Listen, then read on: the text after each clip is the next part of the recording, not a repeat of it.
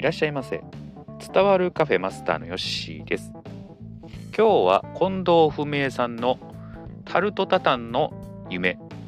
を読んだのでその感想をお話ししていきます。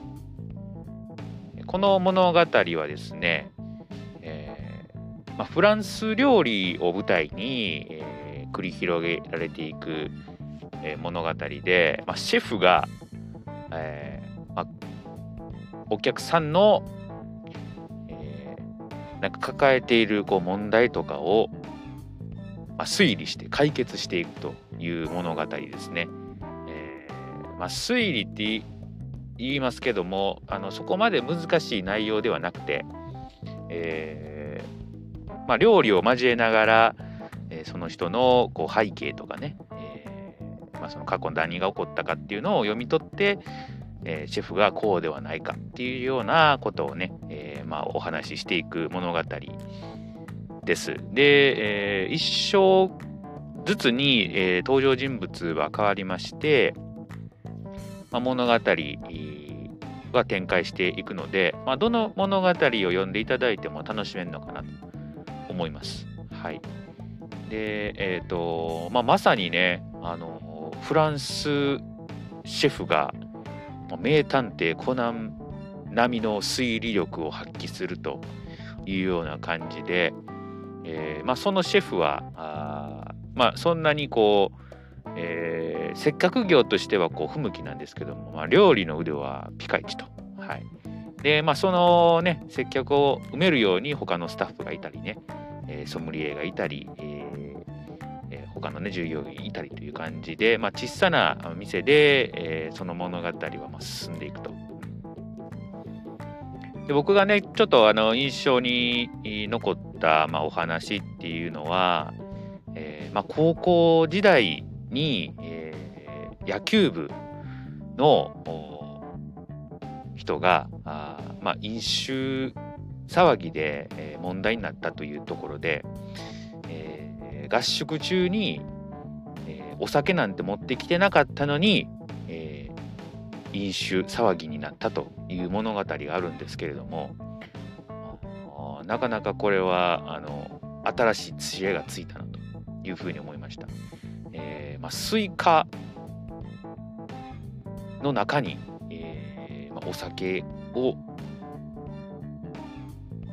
染み込ませていったというねことなんですけれども、そんなことできるんやと、うん、思いましたね。えー、一つなんか知識が増えたなという感じでした。はい。えー、であと、まあ、恋愛系の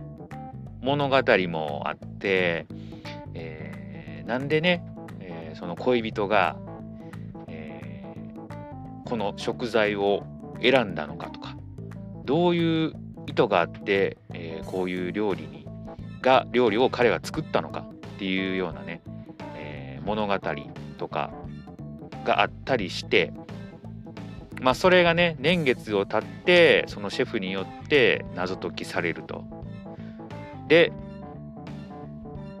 それが分かってから